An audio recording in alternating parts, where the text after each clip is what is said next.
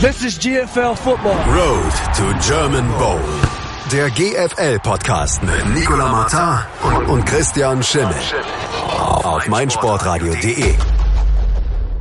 Road to German Bowl, der GFL-Podcast. Diese Woche wieder am Start. Wir sprechen über das Geschehen in der German Football League. Wir sprechen über die Überraschungen, die es an diesem Wochenende gegeben haben. Wir, mein Name ist Nicolas Martin und in der Leitung habe ich Christian Schimmel. Hallo Christian. Hallo Nicola. Ja, wir sprechen also über Überraschungen, haben wir gesagt. Und als Überraschung müssen wir das nennen, was in, in Braunschweig, äh, nicht in Braunschweig, in, in Dresden passiert ist, die in Berlin. Na, kriegen wir hin. In Berlin passiert ist. Die Berlin Rebels empfingen die Dresden Monarchs. Ich war durch das BR kurz irritiert, deshalb kam ich auf Braunschweig. Denn die Berlin Rebels setzen sich 30 zu 7 gegen die, die Dresden Monarchs durch. Ein Spiel, in dem sie von vorne bis hinten geführt haben. 30-0 stand es im vierten Quarter, ehe die Ehrenpunkte von Trent Norwell mit einem Pass auf Mitchell Page dann äh, noch doch noch zustande kamen für, für Dresden. Aber wir müssen dabei sagen, Berlin 44 Läufe, 170 Yards, 18 Läufe durch den Quarterback, 18 Pässe durch Terrell Robinson. Das ist jetzt nichts Wahnsinniges, wo ich sagen würde, oh, da hat er Berlin umgestellt, das ist, das hat man noch nie gesehen von denen. Und auf der anderen Seite Dresden, Trenton Norwell wieder mit vielen selbst verursachten Turnover. Und das ist irgendwie was, was wir die letzten Wochen schon hatten, diese Turnover von Norwell, dass das nicht immer gut gehen kann. Das wurde jetzt in Berlin bestraft, aber dass man irgendwie so mittellos wirkte gegen eine Rebels Offense, die eigentlich das gemacht hat, was sie seit Jahren schon macht, das, das hat mich schon ein bisschen besorgt. Wie sieht's bei, bei dir aus? Ja, das ist ja das, was ich vor dem Spiel so ein bisschen angesprochen habe, dass die Rebels halt jedem Team durch ihre Physis halt wehtun können und durch ihre wir spielen seit zehn Jahren dasselbe, dafür wissen wir aber auch sehr genau, was wir tun. Auch wenn wir immer wieder mal Teile verändert haben. Also Terry Robinson genau. war letztes Jahr nicht, er kam erst im Laufe der Saison wieder, war 2016 der Quarterback. Chris Smith war letztes Jahr dabei. Sean Richard ist dieses Jahr dazugekommen. Was ich übrigens beeindruckend finde, die, die Rebels haben einen Schnitt von 3,9 Yards pro Lauf bei diesen 44 Läufen. Der längste Lauf ist also ach, ist aber 18. Das ist also nicht irgendwie 90 Yard Lauf und dann nächsten ja. haben regelmäßig ihre Yards gemacht. Die konnten den Ball halt bewegen und ich sage jetzt etwas, was ich vermutlich im Zusammenhang mit den Rebels noch nicht so oft gesagt habe. Ich fand, das war eine sehr schöne, auch eine balancierte Offense am, am Wochenende. Ähm, sie haben die Dresdner mehrfach out of Position erwischt. Dann kam dazu, dass man bei den Monarchs keinen Bock auf Tackling hatte an dem Tag. Wir ähm, spielen heute Flag Football. Ja, es gibt ja jetzt diese, diese Flag Football League, wo das NFL Network Ende Juni auch Spiele übertragen wird, aber das war ein bisschen zu früh ähm, aus, aus Dresdner Sicht. Und ich hatte immer den Eindruck, dass Dresden nochmal in dieses Spiel zurückkommen kann. Ähm, weil zur Pause war es jetzt auch noch nicht so deutlich mit 13-0 und auch da hatten die, die Monarchs auch einige Punkte einfach liegen lassen. Du hast die Turnover von Norwell angesprochen. Es waren jetzt wieder drei, ein Fumble, zwei Interceptions. Dazu haben sie halt die, die, ähm, äh, die Drops so ein bisschen gekillt. Und, ähm, und man, man darf nicht vergessen, diese sensationelle Szene von den Rebels, die einen Trickspielzug an der Mittellinie ausführen, ein paar Sekunden vor der Halbzeit. Jamal White wirft einen tiefen Pass auf, ich glaube Sean Richard war das. Der fängt den Ball an der 2 und die Rebels ohne Timeouts versuchen in die Endzone zu scramblen, kriegen es nicht hin, beziehungsweise nicht zu scramblen, sondern zu sneaken, kriegen es nicht hin und den läuft dann die Uhr an der Goal-Line aus. Das war sensationell und das ist doch was, wo ich dann später darüber referieren werde, wieso ich glaube, wieso ich mein Problem habe mit den Rebels, dann die hochzustufen. Aber da hatten sie ja noch Glück, dass die Rebels nicht schon in der ersten Halbzeit den Sack zugemacht haben. Ja, ja, das war großer Football. Ähm, ja, der, der, das Problem ist, dass bei den Dresdnern hast du eigentlich im Moment nur zwei relativ verlässliche Receiver. Und das sind Shallow und Mitchell Page halt, der halt auch in dem Spiel dann noch seinen obligatorischen Touchdown gemacht hat am Ende. Ähm, ich fand die Offensive Line im Spiel gar nicht so katastrophal schlecht. Also die haben schon ihren Job gemacht, meiner Meinung nach, aber es hat sich halt wenig ergeben. Ähm, und wenn du dann halt, ich meine, die Rebels erobern noch einen, noch einen Onside-Kick, ähm, dann diese, diese eine Interception von, von Norwell, die, die, die die Rebels auch in hervorragende Feldposition gebracht hast, dann verlierst du halt so ein Spiel. Und wenn du gegen so eine Truppe halt mal 0-17 oder so hinten bist, dann wird's halt schwer. Und äh, ich war überrascht von der Mentalität von Dresden, weil du kannst in so ein Spiel nicht gehen Ähm, man kann sagen, das wird schon irgendwie gut gehen. Das ist den Hallern ein bisschen passiert in dem Viertelfinale letztes Jahr, wo ich auch nicht den Eindruck hatte, dass die hundertprozentig bereit waren auf diese, auf diese physische, auf diesen physischen Kampf.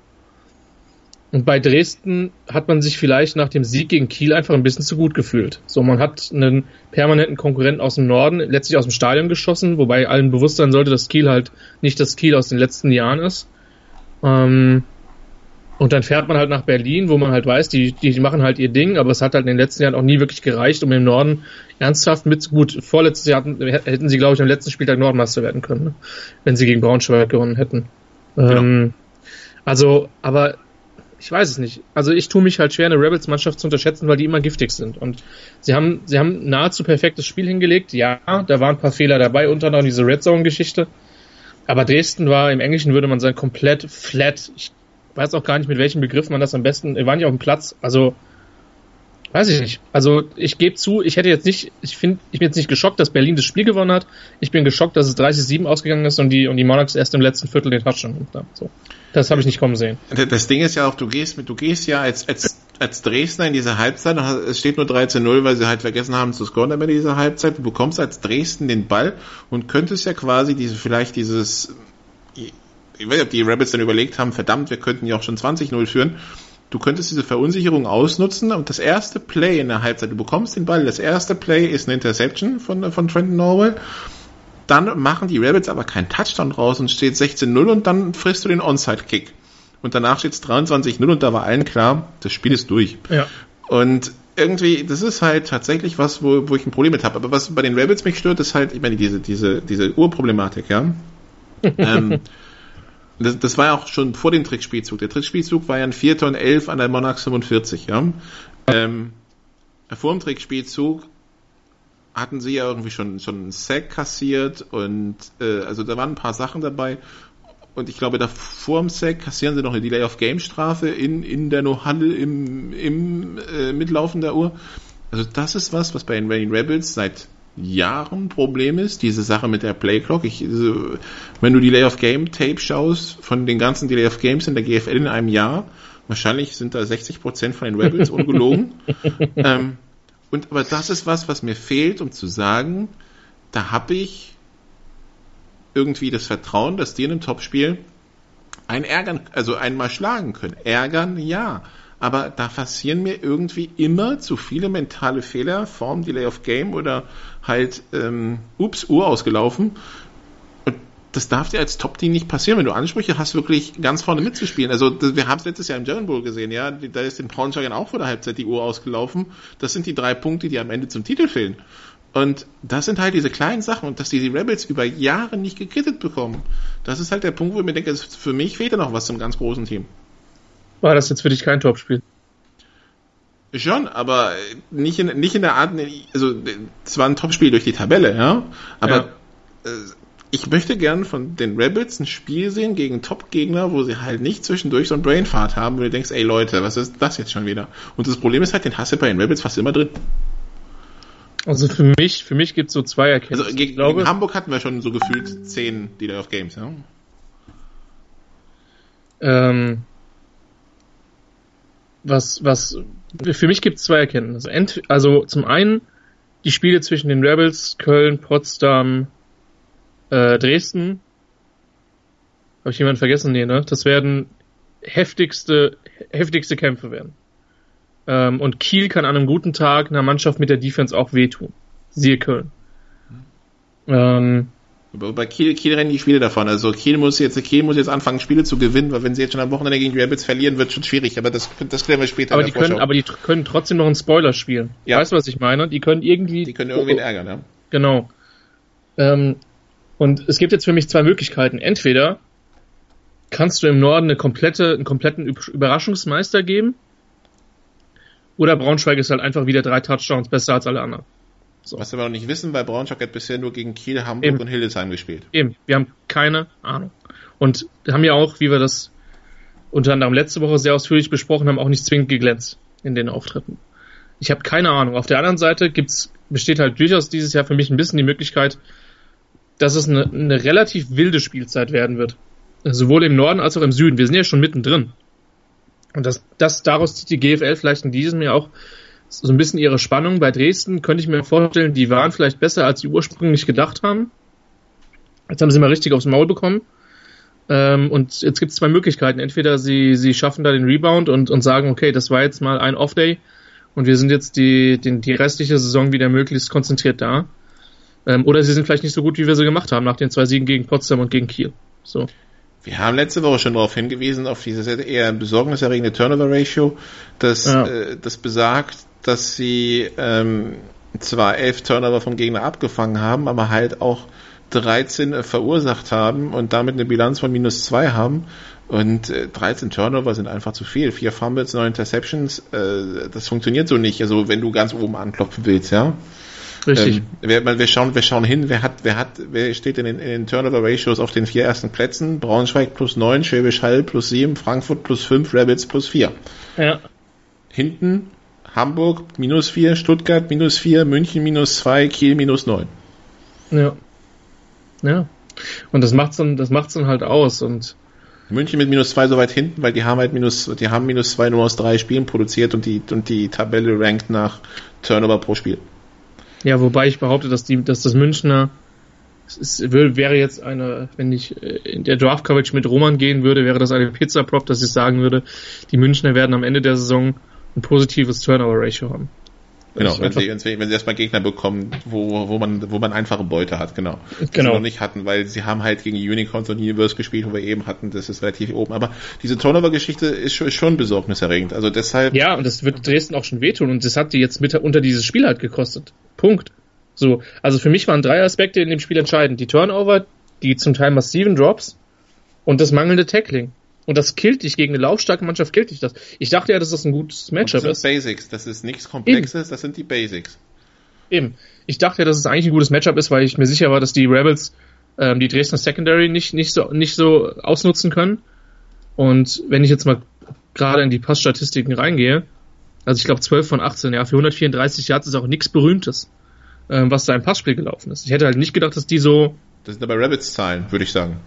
Ja, das sind die Rebels-Zahlen. Das sind erstaunlich wenige Passyards. 18 mal laufen, 44 mal, äh, 18 mal werfen, 44 mal laufen, Eben. also 19 Eben. mal werfen mit dem Trickspielzug. Eben. Aber dann bist du halt bei 60, 70 Prozent Pass, 30, 40 Prozent Lauf. Nee, andersrum. Ja. Ähm, also 60, 70 Prozent Lauf, 30, 40 Prozent Pass. Ja. Ich glaube, äh, wenn es so, wenn es so aufgeht, äh, ist jetzt auch, glaube ich, Kim Kutschi keiner, der sagt, du, der freut sich darüber. Ich, ich, ich, hätte lieber 15, wenig, 15 Mal weniger gelaufen und wäre lieber 15 Mal, hätte lieber 15 Mal lieber geworfen. Also, nee, ne? ich denke, ich hätte halt vorm Spiel, wenn du mir vorm Spiel gesagt hast, Berlin läuft 70 Prozent oder 65 Prozent bis Garbage Time oder so, dann hätte ich gesagt, Dresden gewinnt das Spiel. Ich hätte nicht gedacht, dass die mit dem Gameplan das Spiel so deutlich gewinnen können. Haben sie. Lässt vielleicht ein bisschen auch über was, was Dresden betrifft schließen, aber gut. Dresden wusste, was kommt es sie kam genau das, sie konnten ja. es nicht stoppen. Das ja. ist als Bilanz immer etwas ernüchternd. Wir haben noch eine Minute, äh, Christian, um kurz über den Rest zu sprechen. Kiel schlägt 48-13 die Huskies und Hildesheim verliert in Köln 31-7. Keine wirkliche Überraschung. Nee, wobei man muss sagen, dass Köln Hildesheim zur Pause 7-7 stand und Köln sich da extrem schwer getan hat. Das ist auch was, was mich als, als Kölner ärgern würde, was vermutlich auch Odenthal und, und Köpper ärgern wird, dass die halt noch keine vier Viertel wirklich guten Football gespielt haben in einem Spiel. Sondern das blitzt immer mal wieder auf, aber das ist noch nichts, was konstant ist. Gegen Kiel haben sie die zweite Halbzeit zum Großteil weggeschmissen. Und Hildesheim ist, Hildesheim ist besser. 31-7 klingt, klingt deutlich, aber die Defense kann dir schon wehtun. Die Offense ist anämisch. Das Problem ist halt, ja. du hast insgesamt ein Laufyard aus 16 ja. Läufen und ja. dein Quarterback bringt nur 33 Prozent seiner Pässe an den Mann, 12 von 36 für einen Touchdown und zwei Interception, wobei der, der Touchdown war halt ein 67 Yard Big Play. Dann wird es halt schon insgesamt dünn und die Offense ist natürlich auch das Problem. Das war auch zum Beispiel gegen Braunschweig der Fall die Defense hat super mitgehalten, hat Braunschweig auch in die Knie gezwungen, die, die ersten zwei Quarter, aber dann hat es halt die Offense auch ein bisschen weggeschmissen. Und die Körpersprache in der Offense ist das, was bei Hildesheim halt teilweise zum Problem wird. Bei Hildesheim müssen wir jetzt die nächsten Wochen schauen. Ich glaube, sie spielen in Dresden und dann haben sie Heimspiele gegen Köln und Hamburg, zumindest gegen Hamburg. Muss was gehen. Wir machen eine kurze Pause und dann sprechen wir über das Topspiel in der GFL Süd. Bis gleich.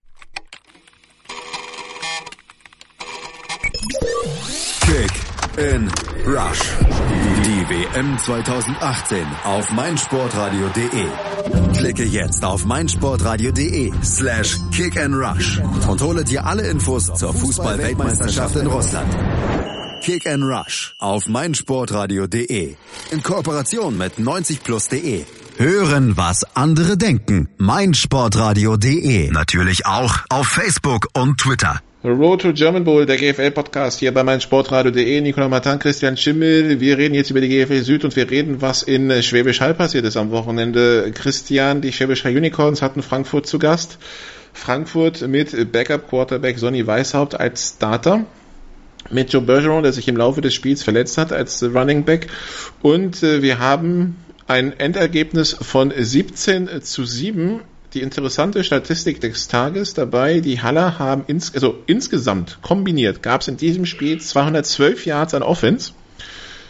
Davon für Hall 115. Wobei man dazu sagen muss, es gab einen langen Touchdown-Pass von Marco Ehrenfeld auf Nate Robitaille für 83 Yards. Das heißt, ansonsten hatte Schäbisch Hall, die ohne Tyler Rutenberg gespielt haben, 33 Yards an Offense und man muss dazu sagen, bei insgesamt dann noch vier Turnover und überworfenen Punt und so weiter. Wer sich jetzt denkt, hm, das klingt jetzt nicht zwingend nach der großen footballerischen Kunst, die da geboten wurde, dem müssen wir sagen, das stimmt auch. Also so wirklich toll anzuschauen war das nicht für ein Spitzenspiel. Nee, Nee, nee, war es nicht. gute Defense. Ich mag gute Defense, aber. Äh so, Marco Ehrenfried, 7 von 23, 101 Yards, ein Touchdown, zwei Interceptions, Sonny Weishaupt, 17 von 39, 134 Yards, zwei Picks, vielleicht noch zwei Zahlen. Frankfurt, Third Down Conversion, 4 von 16, Hall, Third Down Conversion, 0 von 10. Das dürfte den Hall auch lange nicht mehr passiert sein. 0%, 0 Third Down Conversions. Ja, weiß ich nicht. Das war halt. Also ich weiß nicht, wann die Halle das letzte Mal 115 Jahre an Offense hatten, wenn ich ganz ehrlich bin. Ich gehe mal suchen. Ich verstehe nicht, warum deren Offense nicht besser ist. Und auch schon in den anderen Spielen zum Teil. Weil die haben Havels dazugekriegt, haben die restlichen, die restlichen alle gehalten, da ist kein wirklicher Leistungsträger gegangen. Ähm,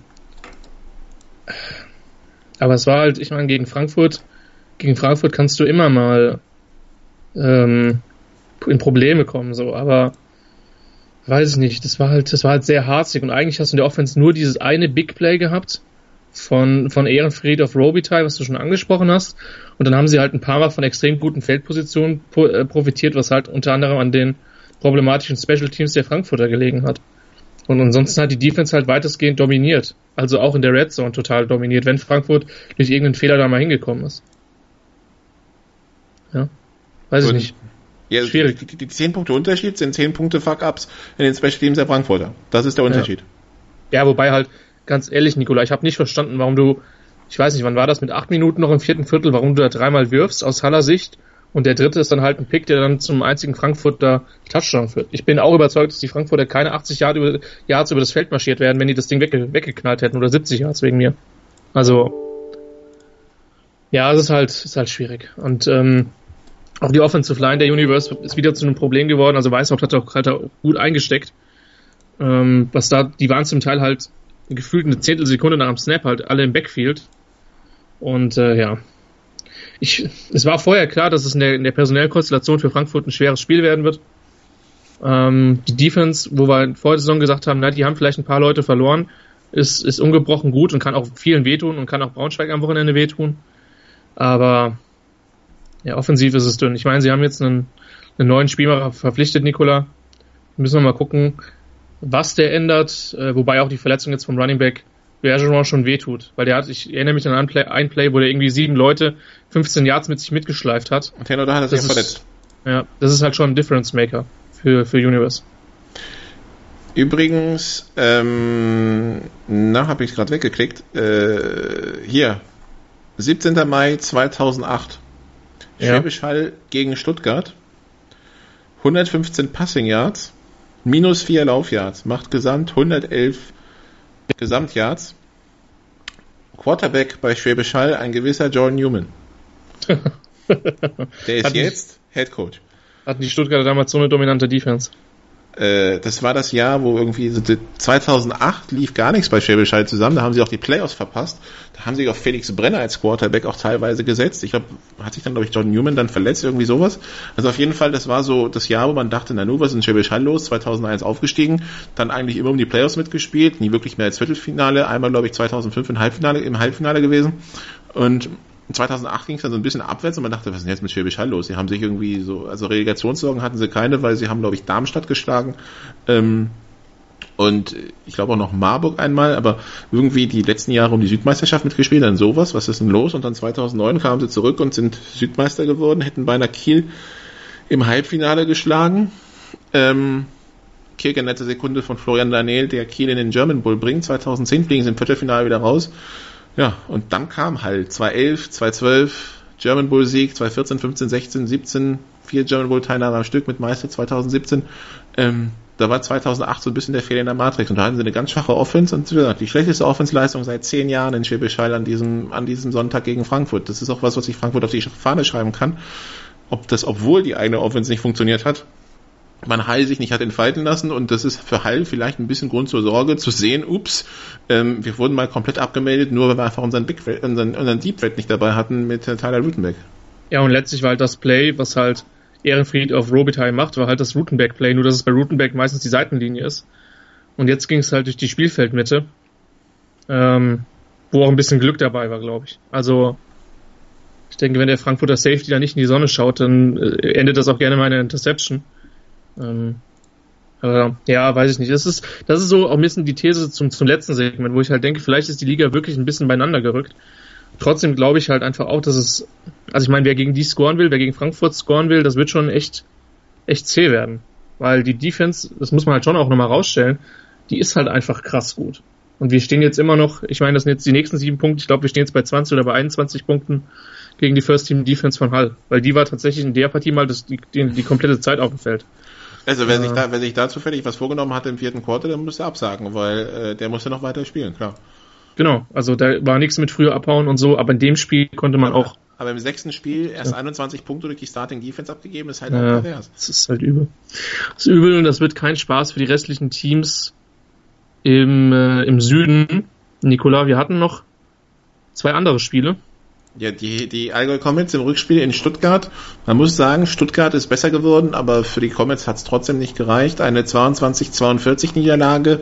Äh, Sotteler 49 von 65 für 5 Touchdowns, 487 Yards und 2 Interceptions. Ähm, 16-13 vorne zur Halbzeit. Sollte man vielleicht erwähnen. Äh, Stuttgart. Genau, Stuttgart hat zur Halbzeit geführt, ist in der zweiten Halbzeit eingebrochen. Natürlich immer noch kein Laufspiel von den, äh, von den Comets. Äh, die beiden, Warum auch? Die, die beiden Quarterbacks haben halt sieben Läufe statistisch rausgebracht für, 25, für vier Yards netto. Auf der anderen Seite Michael Eubank 20 für 39 für 272 Yards, zwei Touchdowns und eine Interception.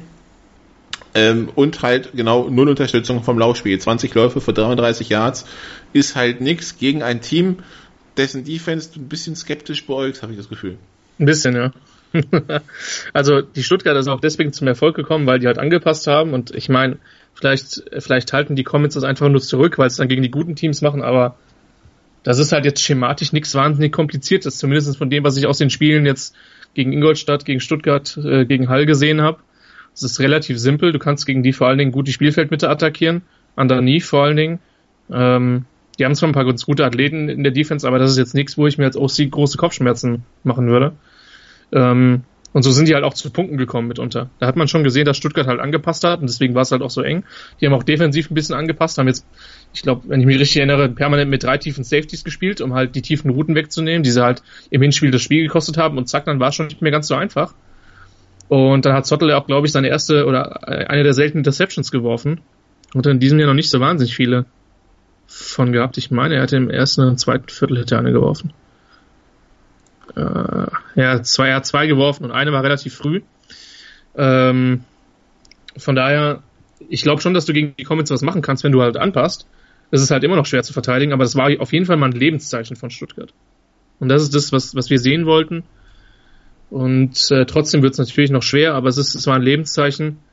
Und ich weiß nicht, ob du zu dem Spiel noch was sagen möchtest, Nikola. Ansonsten das andere Spiel war ein Nailbiter. Ja, ich würde noch hinzufügen, jetzt kommt aber auch das erste Mal, also diese, dieses Spiel ist das erste Mal, wo die Teams wirklich fast von Stuttgart unter Michael Eubank auf Tape bekommen, weil mhm. gegen Frankfurt, so das ist ja das, was auch zum Beispiel uns die Marburger gesagt haben, als sie das Tape von München studiert haben. München gegen Frankfurt und München gegen Schwäbisch Hall lernst du jetzt nicht so viel, weil halt alles in Keim erstickt wird. Ja. So konntest du halt, so siehst du halt Blaze sich entfalten und so haben jetzt auch die Teams Möglichkeiten darauf zu adjusten. Das heißt, wir müssen dann äh, gucken, wie das die nächsten Wochen funktioniert. Ich habe irgendwie eine persönliche Bewerbung noch bekommen, äh, die wir, dass wir es quasi weitergeben sollen. Also der Herr Johnson heißt Jakob Johnson und legt Wert darauf, dass es übrigens Deutsch ausgesprochen wird. Nur, dass wir das mal mitgenommen haben. Mhm, sehr ähm, gut. Nehmen wir auf. Nehmen wir auf und geben wir auch an die, Kommentator an die Kommentatoren, Kollegen dann weiter. Ähm, also Jakob Johnson, der wechselweise Offense und Defense spielt. Wir werden sehen, wie es weitergeht in, äh, in Stuttgart. Aber wie gesagt, jetzt, äh, jetzt haben wir auch das, jetzt haben das die anderen halt auch auf Tape gesehen. Der, der Nailbiter, der war zwischen Kirchdorf und Marburg. In Kirchdorf. Ja. Dieses äh, idyllisch gelegene Stadion in den Maisfeldern, ähm, von, von dem Christian auch nachts noch träumt, glaube ich. Äh, ja, die Kirchdorfer hatten also Marburg zu Gast und liegen zur Halbzeit 10-0 hinten in dem Spiel, wo Marburg aber bis dahin nichts wirklich gerissen hat, nämlich drei Punkte aus einem Field Goal, das entstand, glaube ich, nach einem überworfenen Punt. Und das andere war eine Interception. Ja, genau. genau. Das war die Ansonsten die Offense der Marburger komplett abgemeldet. Dann Turi mit einem Touchdown-Pass auf Lindley, 17-0 zu Beginn des dritten Quarters. Aber dann die Aufholjagd von den Kirchdorf Wildcats. 17-0 und dann äh, 23-17 äh, die Führung für Kirchdorf, 24-23 langer Lauf von Nasita langer Pass von Nasita und 29-24 dann eine Minute vor Schluss durch, durch Cox. Und dann lese ich auf der Marburger Webseite, Zitat, ähm, vom, vom, vom Head Coach. Ich habe einige Spieler, die eigentlich wochenlang pausieren müssten, aber auf die Zähne beißen. Aber auf der anderen Seite gibt es auch einige Spieler, die diese Liga, die beste außerhalb der USA, anscheinend nicht ernst genug nehmen. Die spielen nicht mit Verletzungen oder Schmerzen. Einige meiner Spieler sind leider Waschlappen. Zitat Ende.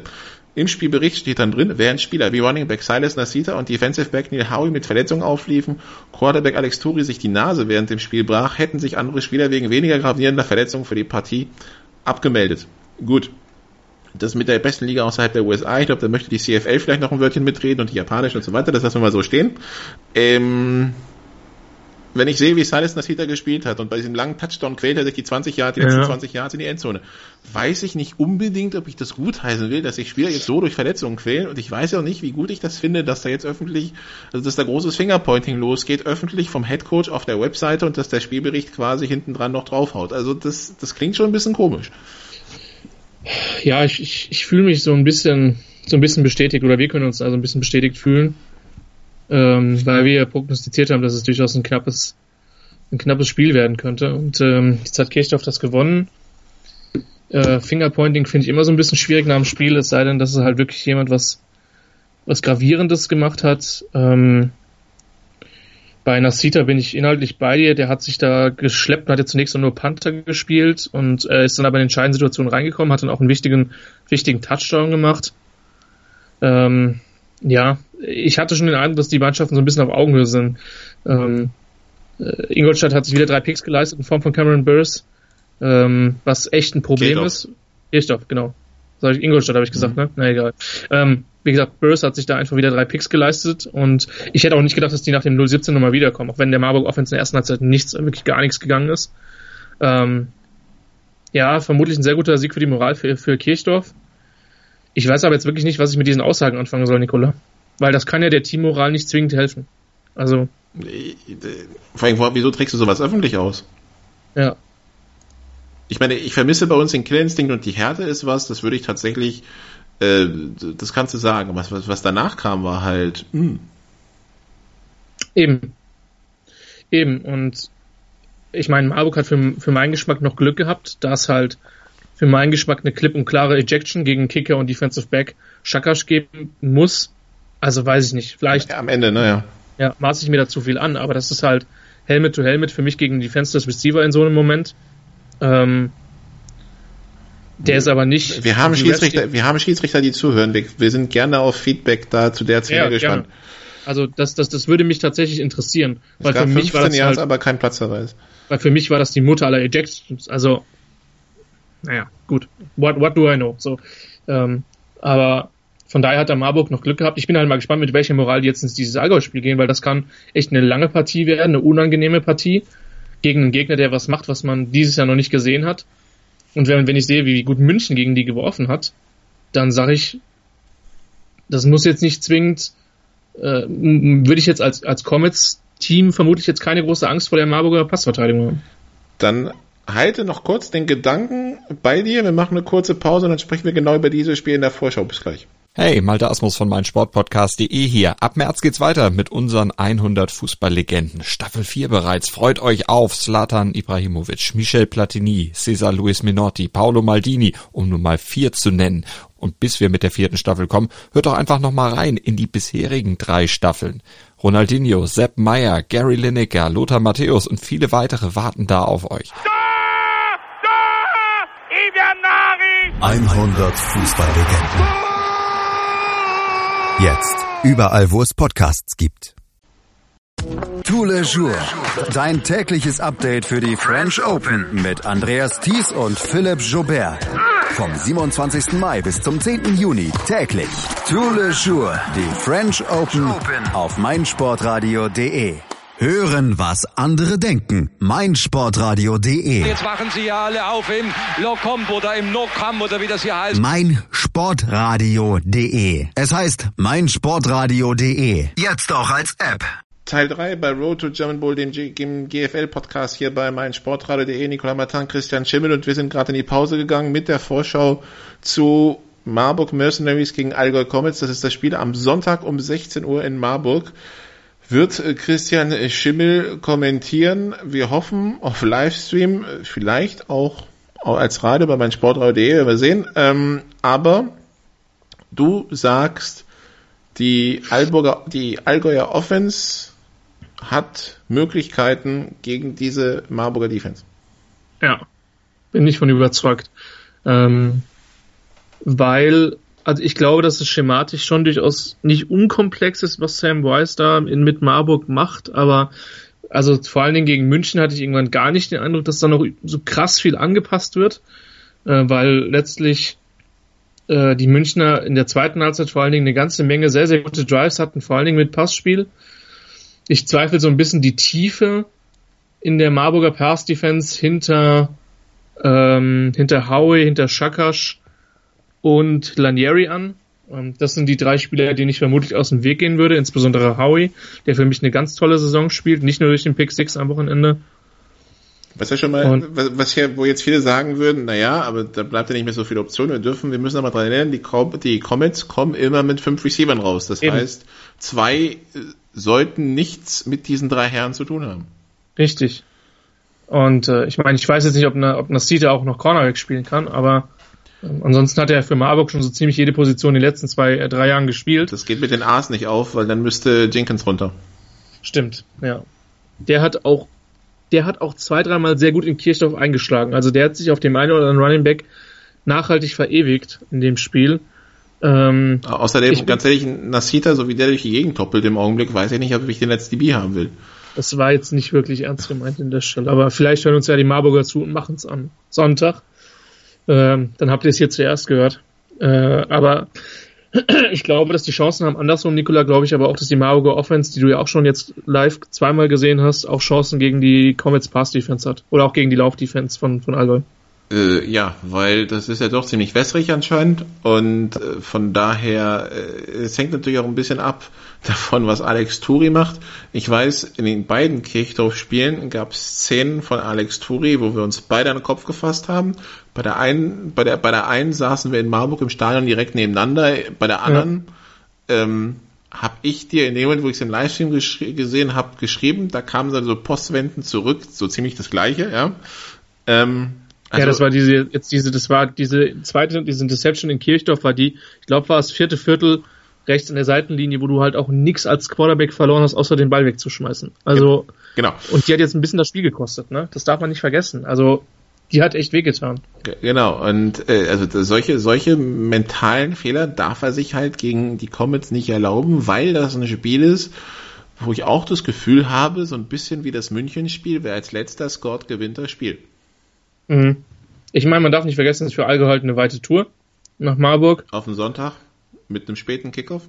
Richtig, also wer dann am Montag arbeiten muss, ähm, da kann das schon mal passieren, dass dann die einen oder anderen zu Hause bleiben. Natürlich, die Imports sind offensichtlich dabei, aber da umgeht, schadet auch nichts, wenn deine Offensive Line an dem Tag ähm, vollzählig erscheint. Ich glaube trotzdem, dass Allgäu das gewinnt. Vor allen Dingen bin ich bei Marburg halt so ein bisschen auf die Verletzten-Situation gespannt. Zugegeben, da habe ich bei den Comets jetzt nicht den, den direkten Einblick. Ähm, oder noch weniger als jetzt vielleicht bei, den, bei dem, was die Mercenaries veröffentlicht haben. Ähm, ich weiß, dass sich ein Receiver angeschlagen war nach dem Stuttgart-Spiel bei dem Touchdown-Catch gab es da eine Verletzung, ich glaube von, von Paul war das. Ähm, ja, könnte Highscoring werden. Für mich ist Allgäu auf einem neutralen Platz vielleicht der leichte Favorit.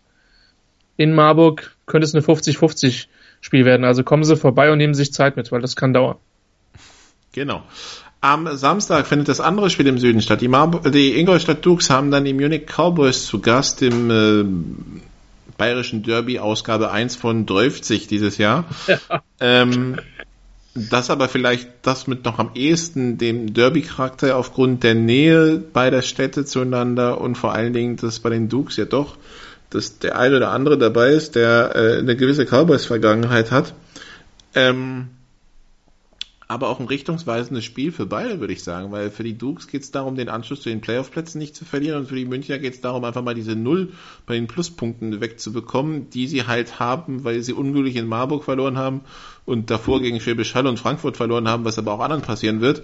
Ähm, aber für, für München wäre es, glaube ich, mal so ein, so ein gutes Gefühl, bevor es dann nächste Woche, glaube ich, das Rückspiel gegen Schwäbisch Hall gibt, wo dann wahrscheinlich auch richtig zu holen sein wird. Ähm, jetzt einfach mal so in der Win in der in der Win Spalte anzukommen und äh, da bietet sich Ingolstadt mit den anscheinend auf der Website publizierten massiven Personalproblemen als Gegner an. Für mich ist das ein 50-50 Spiel. Oder siehst du München vielleicht sogar vorne? Das war letztes Jahr schon jetzt nicht so deutlich unbedingt das Spiel. Das war am 1. Mai in Ingolstadt, was die Dukes zwar deutlich gewinnen, aber erst spät und irgendwie da, wo München mit dritten Quarterback angetreten ist. Also, ich weiß nicht, München macht auf mich jetzt einen gefestigteren Eindruck als letztes Jahr und Ingolstadt hat eher den einen halben Schritt zurück gemacht als den halben Schritt nach vorne. Also würde ich auch sagen 50-50. Und München, ich glaube, vielleicht nochmal so ein bisschen angepiekst durch diese, dumm, durch diese dumme Niederlage in Marburg, weil sie halt so spät war nochmal mit einem gewissen Biss, um es jetzt mal besser mhm. zu machen. Ich glaube, die werden, die, die werden total scharf auf diesen ersten Sieg sein, weil das wird, Marburg werden sich vermutlich auch im Kalender markiert haben, von wegen, da könnte was gehen.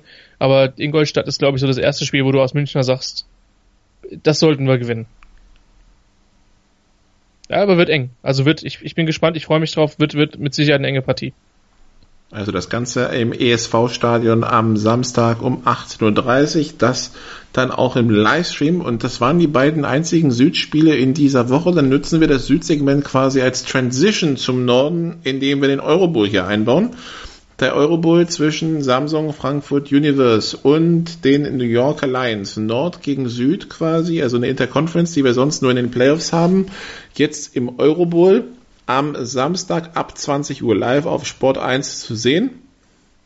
Ähm, ein Spitzenspiel, auf das wir uns freuen natürlich. Ein Spitzenspiel, wo auch beide Teams mit amerikanischen Quarterbacks antreten werden. Das war nämlich die Überraschung für alle. Es wurde dieses Jahr die Regel geändert bei diesen Nominierten im 60-Mann-Kader.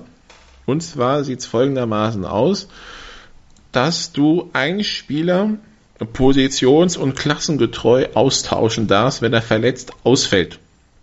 Sprich, einen amerikanischen Quarterback darfst du durch einen amerikanischen Quarterback austauschen, da er wenn er verletzt ist und das der Arzt nachweisen kann. Gut, Kreuzbandriss, ähm, der ist glaube ich ist oder schwere Knieverletzung, aber da, von den Beschreibungen her klang ja alles nach Kreuzbandriss, ist äh, unstrittig und deshalb heißt der neue Quarterback jetzt Andrew Alphas kommt von der Azusa Pacific University. Das ist übrigens die Universität, bei der der letztjährige Quarterback der Marburger Chad Jeffries gespielt hat. Und wir wissen ja, der war passlustig.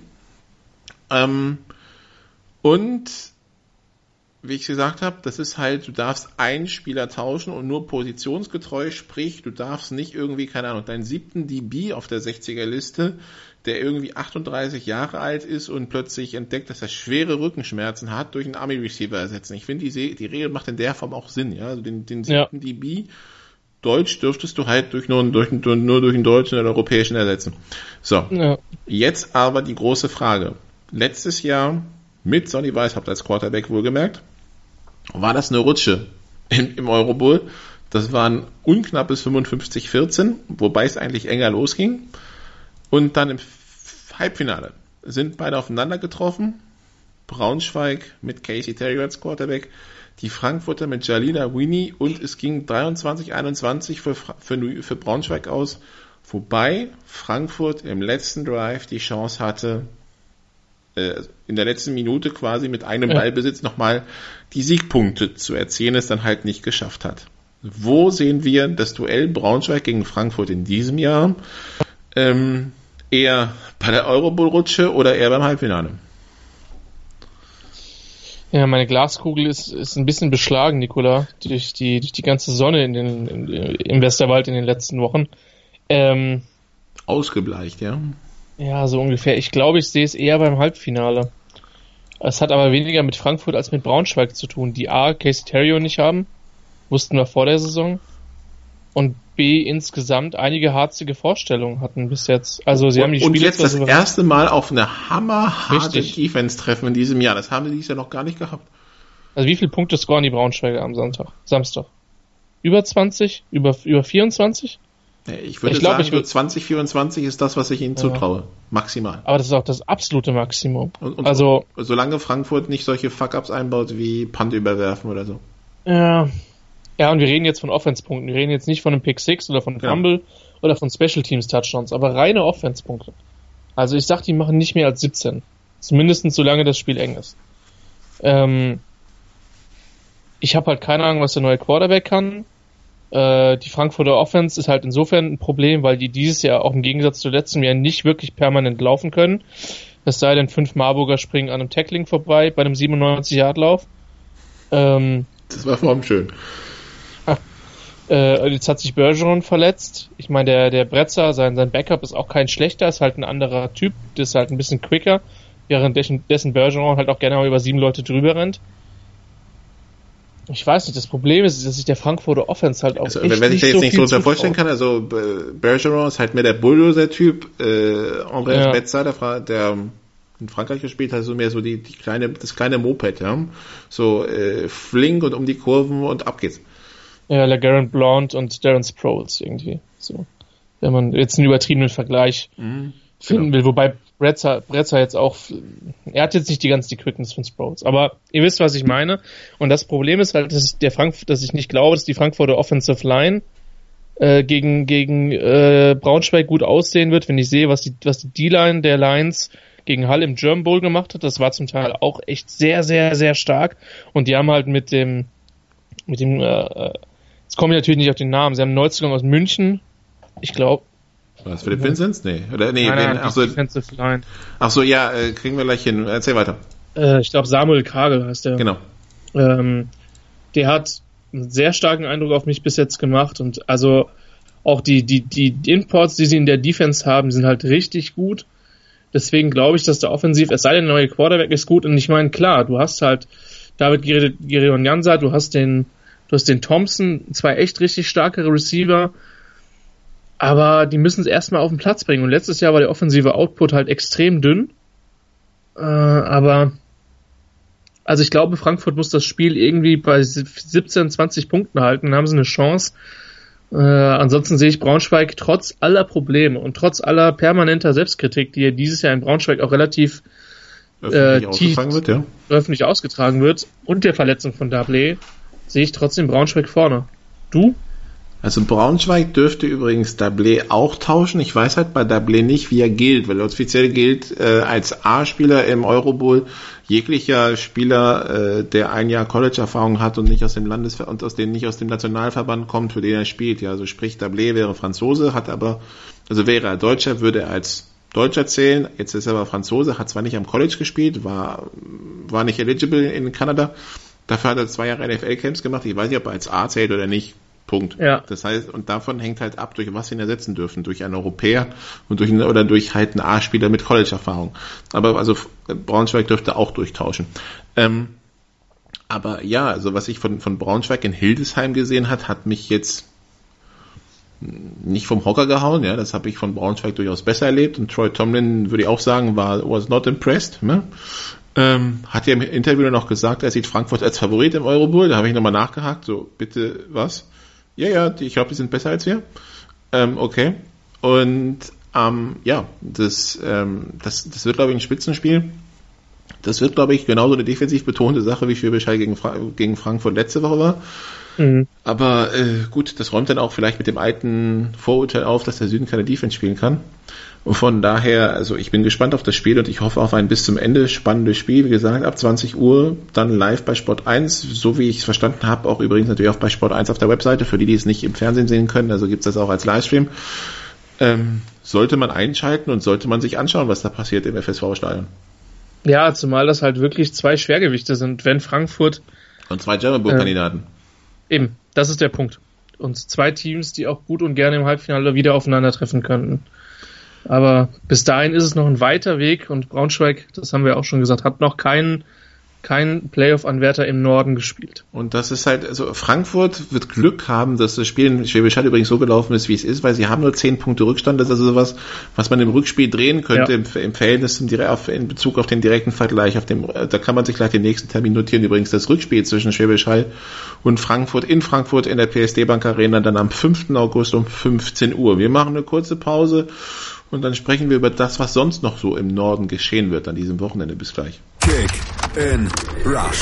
Das WM-Tippspiel auf meinsportradio.de. Präsentiert von Mobilcom Debitel. Registriere dich jetzt auf meinsportradio.de slash kick and rush und gewinne jeden Spieltag ein nagelneues Sony Xperia XZ2 Kompakt. Bereitgestellt von Sony. Kick and Rush. Die WM 2018 auf meinsportradio.de. Werde der Zar des Tippspiels. Hallo, mein Name ist Florian Fritsch, ich bin European Tour Professional und ihr hört meinsportradio.de. Hören, was andere denken auf meinsportradio.de. Teil 4 bei Road to German Bull, dem GFL-Podcast hier bei meinsportradio.de und wir sprechen jetzt also über das Geschehen im Norden. Wir haben drei Spiele im Norden am Wochenende, alle am Samstag, Zwei Kick auf 15 Uhr, einer um 16 Uhr. Wir fangen an mit dem Mommsenstall in Berlin, wo die Rebels die Kiel Baltic Hurricanes empfangen werden. Und ich habe ja vorhin schon gesagt, den äh, Kiel Baltic Hurricanes gehen so ein bisschen die Spiele aus. Das möchte ich anhand der Tabelle mal kurz vortragen.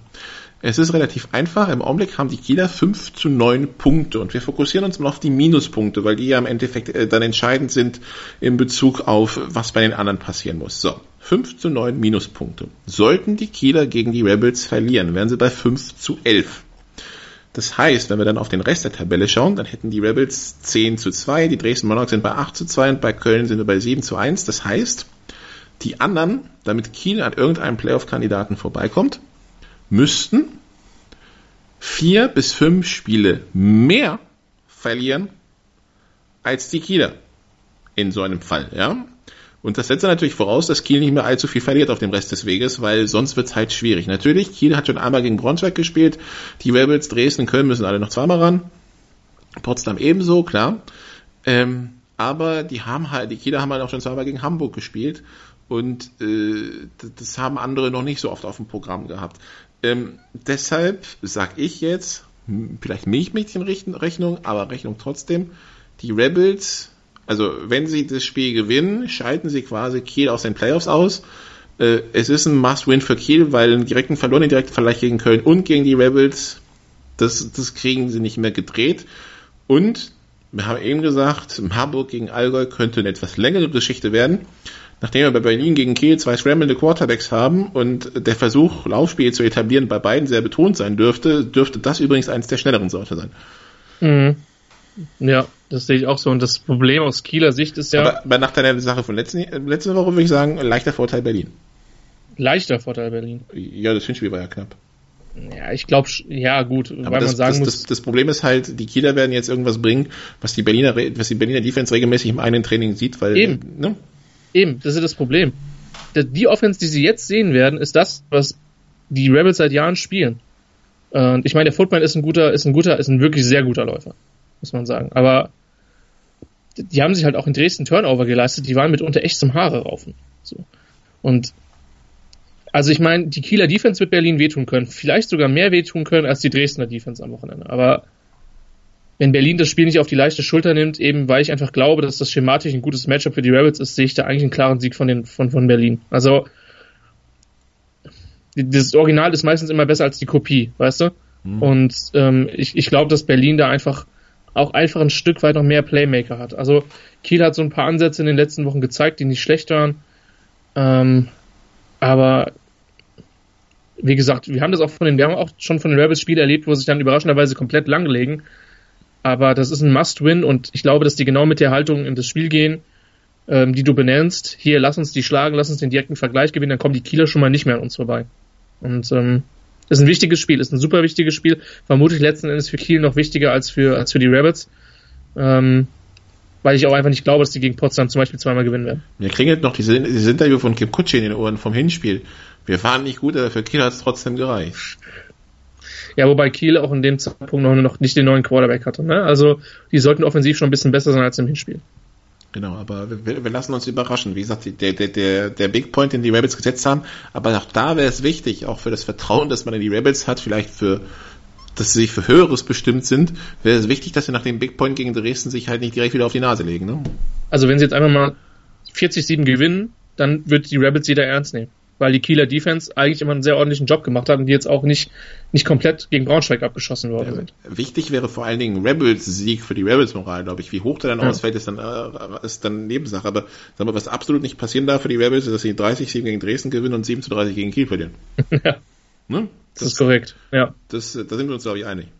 Ja. Zumal das, weil das nächste Spiel übrigens dann auswärts in Braunschweig ist. Und ich glaube, da will man schon als Zweiter hinfahren, der gerade äh, zwei andere Playoff-Kandidaten vielleicht mal so einen Weg geräumt hat. Ne? Also. Ja, mit entsprechendem Selbstbewusstsein, ganz genau.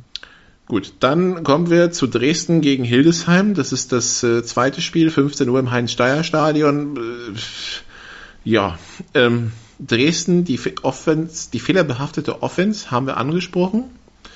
Hildesheim, die fehlerbehaftete Offense haben wir angesprochen. ähm, ja, und nu? Also aus spannungstechnischen Gründen würde ich einfach gerne sehen, dass Hildesheim irgendwie nach zwei Turnovern irgendwie 14 oder 17-0 führt, nach dem ersten Viertel. Ja, ich, ich sehe trotzdem nicht, dass die, die die Dresdner Receiver ausschalten können. Das ist, so viel Qualität. Und Hildesheim hat sich bis jetzt gegen Mannschaften wohlgefühlt, die relativ gut laufen konnten, aber nicht so gut werfen konnten. Siehe große Teile des Spiels gegen Köln aber ich sag mal so, kann gut laufen und kann gut werfen. Das ist so genau eben, das gegnerische das, das nicht so Profil. Das beste Matchup, ja. Und nachdem die Hildesheim in den letzten Jahren immer so eine miese Rush-Defense haben, sind sie da dieses Jahr ein bisschen besser. Aber ich, ja, also ich, ich bin gespannt, ob Hildesheim bis zu einem gewissen Grad in diesem Spiel bleiben kann. Ob sie Dresden ein bisschen wehtun können, ob sie ihn ein bisschen fordern können. Ähm, und ob sie vielleicht wieder von, von Fehlern profitieren. Und bei Dresden geht es halt einfach darum, Fehler abstellen, Drives zu Ende bringen, Punkte mitnehmen, sauberer tackeln, einfach ein bisschen, wenn, also wenn, wenn ich, jetzt Uzdolber wäre, der ich bin offensichtlich, würde ich sagen, ich hätte gerne einfach mal ein, Game, ein Spiel mit guten Fundamentals über vier Viertel. Genau, das ich glaube, das ist, das ist, genau da wollte ich dran anschließen. Das ist jetzt das Spiel, weil nächste Woche geht's nach Kiel. Das ist jetzt das Spiel, wenn ich Coach bei den Monarchs bin, dann möchte ich, dass diese Basics, die sie gegen Berlin haben, vermissen lassen. Gutes Tackling, sichere Ballfänge, äh, Protective Football, dass diese Basics gegen Hildesheim sitzen, weil das ist der Gegner, wo du das sehen willst, damit du das Vertrauen hast, dass es auch gegen den nächsten Gegner klappt. Und da sind wir uns absolut einig, da müssen, das sind wirklich Fundamentals, die diese vorangegangen werden müssen, damit das halt sitzt, weil wenn das sitzt, kannst du mit dem Rest anfangen, aber solange das nicht sitzt, brauchst du auch nicht komplexer zu werden, weil dann, dann kriegt dein Team das ja nicht hin. Eben. Und, und die nächsten und, Gegner, und das ist wenn nicht jetzt, wann dann, weil die nächsten Gegner heißen Kiel und übrigens dann Braunschweig. Da muss es sitzen. Vor allem spätestens, spätestens gegen Braunschweig, aber auch eine Kieler Defense hat ja schon gezeigt, dass sie dir wehtun kann. wenn du gegen Braunschweig keine vier, wenn du gegen Braunschweig vier Turnover produzierst, gute Nacht. Eben. Gut, und dann haben wir noch Hamburg gegen Köln, das Schlusslicht gegen die Cologne Crocodiles, ja, die sich gegen Hildesheim ein bisschen schwer getan haben, die aber auch so einen etwas unrhythmischen Saisonstart vom Spielplan vorgegeben bekommen haben, die dann auch massig Heimspiele haben werden in der Rückrunde, glaube ich. Ähm, ja, ähm, es spricht vieles für Köln, oder? Hamburg kann ein bisschen laufen und nicht werfen. Köln hat Probleme gegen werfende Mannschaften und wirkt den Run ab, ja. Ja. Ist schematisch nicht das beste Matchup für die Huskies, die letztes Jahr trotz eines zusammengebrochenen Busses ein gutes Rückspiel in Köln abgeliefert haben und dort den, den Offensive Coordinator David Odenthal zu einer etwas lauteren Ansprache angestiftet haben. Ähm, das war ein ja. persönliches Highlight um, um gefühlt 9 Uhr abends, äh, nachdem wir sie, sieben Stunden in diesem Stadion gebraten haben. Ne? Ja, sieben Stunden in diesem Stadion und in einem Schnellrestaurant und ja, wir haben dann, äh, wir haben dann mal Köln ein bisschen kennengelernt. Ähm, äh, ja, das war eines der, der Highlights dieses Spiels. Ansonsten ist, ist Köln da halt klarer Favorit. Auf der anderen Seite ist es halt ein Spiel, wo sich halt auf keinen Fall ein Ausrutscher erlauben dürfen. Punkt. Wir wussten bei Hamburg, Jahr Hamburg als Sand im Getriebe, dass es so wörtlich zu nehmen wäre, hätten wir nicht gedacht, aber ja. Und Hamburg muss halt zusehen, dass sie irgendwie in der Offense mal eine Idee finden, wie sie scoren. Weil ich, ich müsste jetzt echt wirklich mal gucken, weil viel war es ja bis dato nicht. Haben sie in einem Spiel auch nur 10 Punkte gemacht, gegen Kiel vielleicht? 13, 13 in, 13 in Kiel. Okay, da waren sieben. Die waren allerdings auch alle im dritten und vierten, im vierten Viertel. Null in Braunschweig. Äh, sechs gegen Dresden. Ja, das, also, war, das war überschaubar. Und in den Offense-Statistiken ist äh, Hamburg ich, eigentlich jetzt über, gegen Kiel, der Vollständigkeit halber. Überall ja. hinten zu finden. Also ja. äh, Scoring Offense 5,5 pro Spiel, Total Offense 178 Yards pro Spiel, okay, Rushing Offense 51 Yards pro Spiel. Man darf aber nicht vergessen, da ist das Schlusslicht halt Kempten mit minus zwei Laufyards pro Spiel, aber Kempten ist Zählt halt, nicht. Äh, Kempten ist auch mit 476 Passyards pro Spiel auf der 1 in der gesamten Passyards Offense mit übrigens 200 Yards Vorsprung auf Dresden, die 281 haben, ne? Also, ähm, und, und Schwäbisch Hall, die nach der, der Nichtleistung gegen Frankfurt halt ein bisschen abgestürzt sind. Aber die Huskies halt 127 Passyards äh, pro Spiel. Also das ist ähm, und das und das als Mannschaft, die eigentlich permanent hinten ist und irgendwann gezwungen ist zu werfen. Also 48,9 hm, Prozent Pass Completion, 765 Passyards, 5 Touchdowns, 5 Interceptions. Bin gespannt, die müssen halt irgendwie mal einen Weg finden, ihre Offense in Gang zu bringen. Und ich meine, Köln hat schon 1,8 Yards pro Lauf. Ja, Köln hat schon Schwächen gezeigt gegen Potsdam, stellenweise gegen Kiel. Ähm, Hildesheim haben sie insgesamt gut im, im Griff gehabt. Aber ja, im Sinne des Abstiegskampfs im Norden äh, würde ich mir schon wünschen, dass die Hamburger in der Hinsicht nochmal ein bisschen besser werden, auch wenn die vermutlich vor allen Dingen auf die beiden Spiele gegen Hildesheim schauen werden. Das eine Spiel ist dabei übrigens am 23.06. Dann schauen wir noch, auf wen sie treffen könnten in der Relegation, die Hildesheimer und die Hamburger, weil wir davon ausgehen, dass es einen von beiden erwischen wird die GFA 2 im Norden, Düsseldorf Panther 10 zu 0, Elmshorn 8, Fighting Pirates 8 zu 2, die haben äh, in Rostock verloren, die Rostock Griffins 6 zu 4, Langfeld 4 4, Lübeck Cougars 4 6, Solingen Paladins 4 6, die Adler 2 8 und die, Dolph die Paderborn Dolphins 2 10, die Adler mit dem ersten Sieg seit über einem Jahr, der war in Hamburg und mit dem ersten Heimsieg seit zwei Jahren, der war glaube ich auch gegen Hamburg, ähm, oder war es gegen Düsseldorf, einer von beiden. Äh, puh, Düsseldorf und Elmshorn scheint es unter sich auszumachen, ne?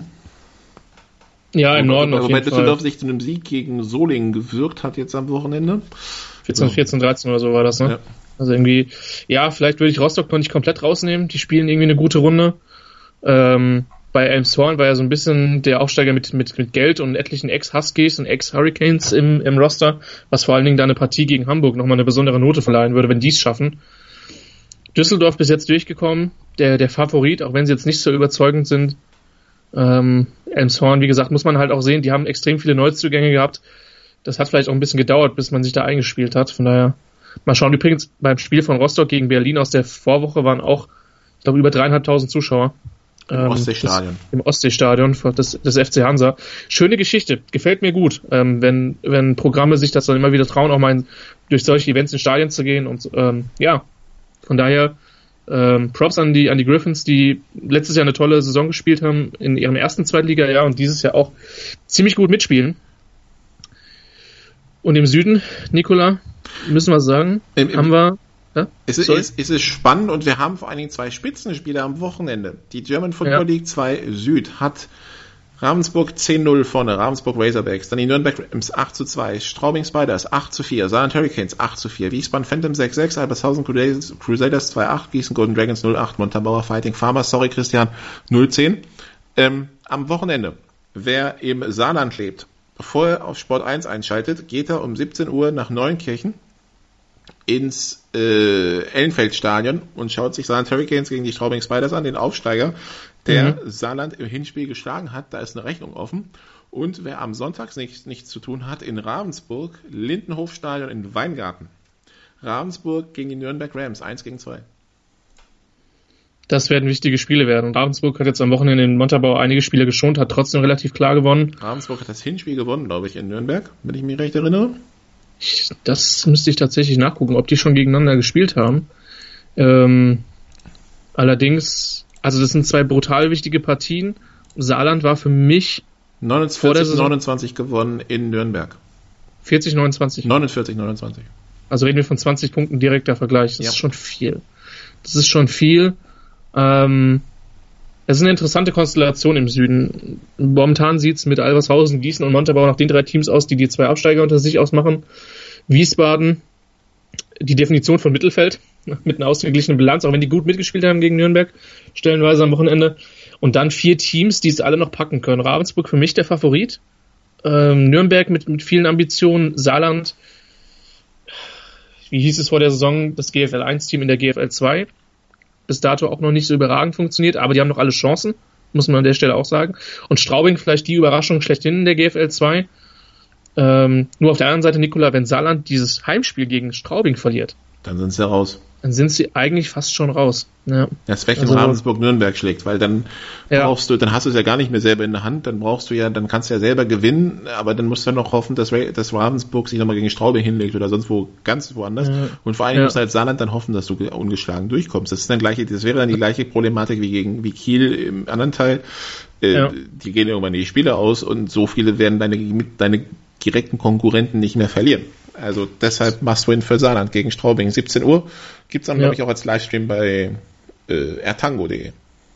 Ja, und zu Ravensburg vielleicht noch ein Satz. Die waren ja im letzten Jahr auch lange, ganz lange vorne. Also die haben sich ja mit, mit Kirchdorf ein Rennen geliefert unter anderem. Und äh, ja, ich weiß nicht, wie man das in Kempten beobachtet, in, im Allgäu. Das ist ja nicht allzu weit von da da gäbe es dann die Chance auf ein, auf ein echtes, auf die Mutter aller Derbys, könnte man es dann nennen. Zumindest was die Wegstrecke betrifft. Ne? Und Marburg und Frankfurt schauen besorgt, wenn, wenn Stuttgart runtergehen sollte und Ravensburg raufkommen sollte. Das war's von Road to German Bull für diese Woche. Schauen Sie am Wochenende in die Livestreams, in die, in die TV-Übertragung, aber natürlich auch in die Stadien. Äh, alle Spielpläne finden Sie auf gfl.info. Wir melden uns nächste Woche wieder. Machen Sie bis dann gut. Tschüss. This is GFL Football. Road to German Bowl. Der GFL-Podcast mit Nicola Martin und, und Christian Schimmel. Auf meinsportradio.de. Die BMW International Open. Live auf meinsportradio.de. Vom 21. bis 24. Juli berichtet meinsportradio.de. Live aus dem Golfclub Gut Lerchenhof. Sei dabei an Tag 1 und 2 ab 11.15 Uhr und 15.15 Uhr, an Tag 3 ab 13.45 Uhr und am Finaltag ab 12.15 Uhr. Die BMW International Open live auf meinsportradio.de. Wie baut man eine harmonische Beziehung zu seinem Hund auf? Puh, gar nicht so leicht. Und deshalb frage ich nach, wie es anderen Hundeeltern gelingt, beziehungsweise wie die daran arbeiten. Bei Iswas Dog reden wir dann drüber. Alle 14 Tage neu mit mir, Malte Asmus und unserer Expertin für eine harmonische Mensch-Hund-Beziehung, Melanie Lippisch. Iswas Dog mit Malte Asmus. Überall, wo es Podcasts gibt.